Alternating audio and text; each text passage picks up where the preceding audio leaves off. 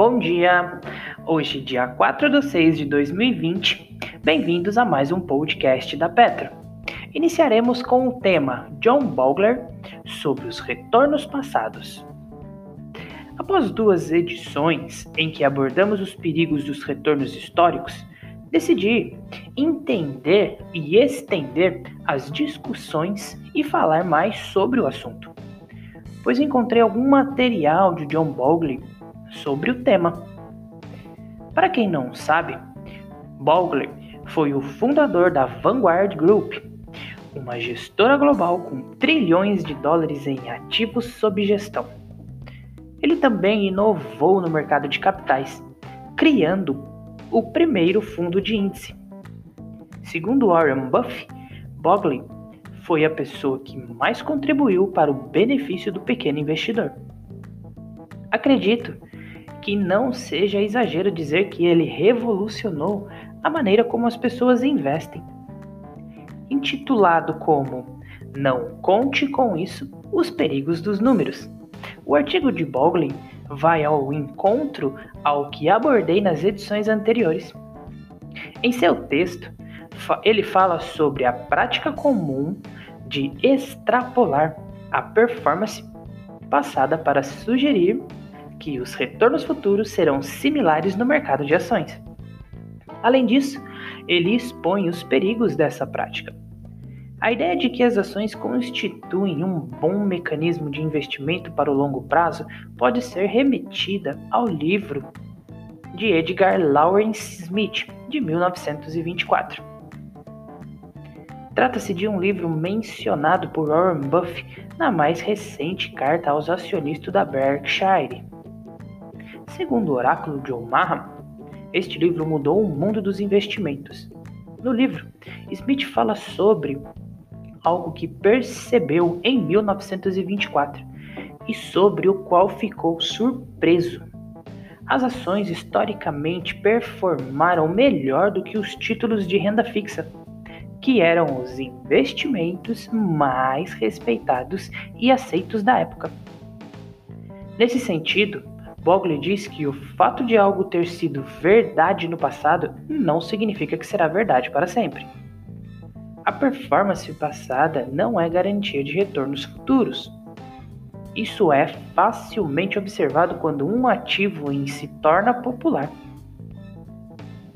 Com o aumento da demanda, ele fica caro e, portanto, tende a ter seu potencial de retorno bastante reduzido. Em todo caso, não é difícil perceber que nenhuma classe de ativo é capaz de entregar altos retornos de maneira consistente. Existem períodos de baixa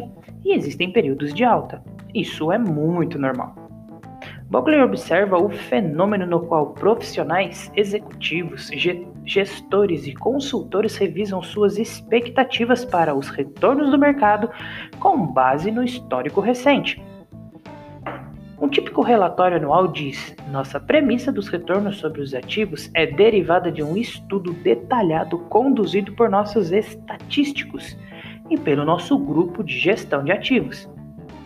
E é baseado em históricos de retornos de longo prazo.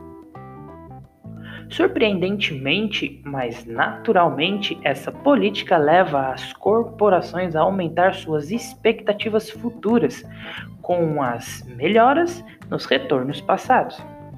Por fim, Bogle destaca que ao final do ano, do ano de 2000, logo antes de entrarmos no bear market, a maioria das empresas havia alterado bruscamente, bruscamente suas premissas. Algumas chegaram a assumir retornos acima de 10% ao ano. Já alguns portfólios de fundos de pensão aumentaram suas expectativas para 15% ao ano, enquanto o bull, ou seja, já com um certo otimismo embutido, do começo da década de 80, a expectativa era de 7%. A tentação de assumir que a bonança continuará e ainda por cima melhorará cada vez mais parece irresistível até mesmo para alguns profissionais. O conselho de John Bogler é um aviso aos investidores que podem cair nessa mesma tentação. Não conte com isso. Fique agora com o radar da Petro. As notícias mais relevantes das empresas da Bolsa de Valores brasileira diariamente para você. Multiplan anuncia reabertura dos shopping centers. A companhia retomará a operação de, de, do Jundiaí Shopping nesta quarta-feira, em horário reduzido, das 14 às 20, de segunda a sábado. A Multiplan destaca que adotou medidas de proteção e segurança em seus shoppings, visando preservar a saúde e bem-estar dos clientes lojistas, colaboradores e parceiros. Embraer opera com prejuízo no primeiro trimestre de 2020. No primeiro trimestre de 2020, a Embraer apresentou um prejuízo líquido de 1,2 milhão. O prejuízo líquido ajustado, excluindo os impostos diferidos e itens especiais, foi de 433 milhões.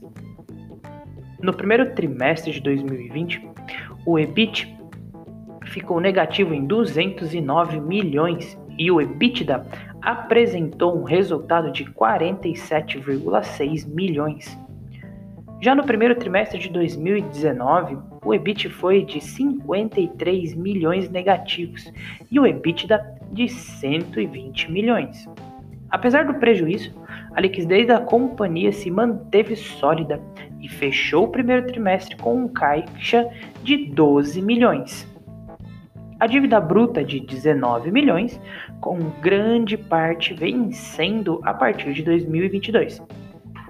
Causa uma dívida líquida de 6,9 milhões. No fim do primeiro trimestre de 2019, a dívida líquida era somente de 4 milhões.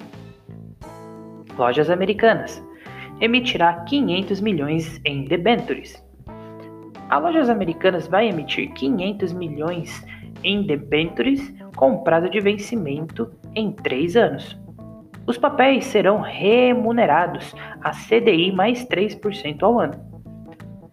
Essa operação será feita dentro das regras das ofertas restritas, ou seja, ela será oferecida a um número limitado de investidores. A companhia informou também que o dinheiro levantado será utilizado para reforçar o caixa para enfrentar este período de pós-pandemia. Estapar aumenta capital por subscrição privada deliberada em RCA. Foram emitidas 3,8 milhões de ações ordinárias, normativas, escriturais e sem valor nominal, em razão do exercício de bônus de subscrição.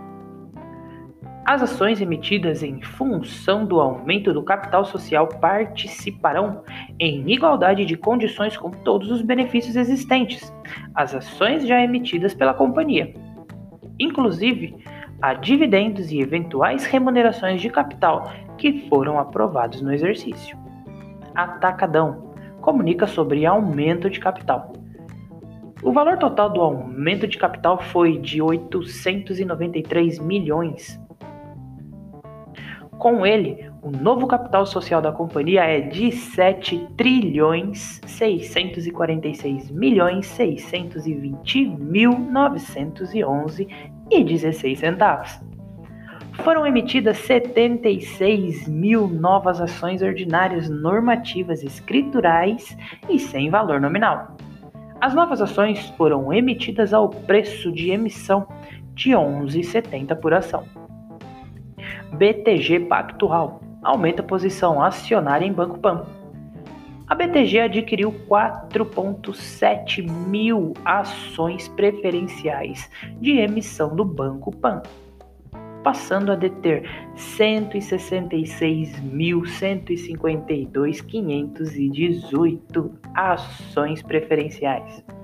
Isso equivale a 30,35% do total das ações preferenciais da companhia. Se considerarmos também as ações ordinárias, o BTG Pactual passa a ser detentor de 41,5% do capital social do Banco Pan. Brasil Agro anuncia a venda de parte de fazenda do Alto Taquari. Comprador fez o pagamento inicial de 22 mil sacas de soja no valor de 1,7 milhão. O saldo remanescente será pago em cinco parcelas anuais. Kazan comunica sobre aumento de capital. O valor do aumento de capital será de no mínimo 584 milhões e no máximo de 57 mil trilhões, mediante a emissão de no mínimo 4, 496 mil ações ordinárias e no máximo 49 mil ações 24 mil ações ordinárias e 24 mil ações preferenciais, nominativas e sem valor nominal. Caso haja subscrição máxima, o capital social, ou seja, a companhia passará a 842 milhões 266 mil 637. A companhia ainda informa que aumento de capital se dá em função de valores contabilizados para o futuro, aumento de capital de créditos de dividendos, exercícios anteriores retidos à finalidade de aplicação em obras da companhia no estado de Santa Catarina. Equatorial comunica aumento de capital por subscrição privada o capital social será aumentado em 339 mil, em virtude do exercício de parte das opções outorgadas no âmbito do quarto plano de opções da empresa. O novo capital social é de 3 trilhões 523 milhões 471 mil. Com o aumento aprovado de 100 mil ações ordinárias, o total de ações passará de 1 trilhão 10 milhões 186 mil e 85 ações para 1,2 trilhões de ações ordinárias, normativas escriturais e sem valor nominal. O preço de emissão de novas ações ficou em R$ 3,39.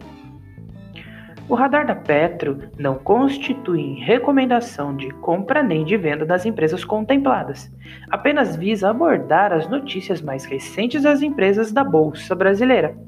A opinião dos analistas da Petro é expressa e exclusivamente através de relatórios. Espero que tenha gostado até aqui. Tenha um bom dia e ótimos negócios!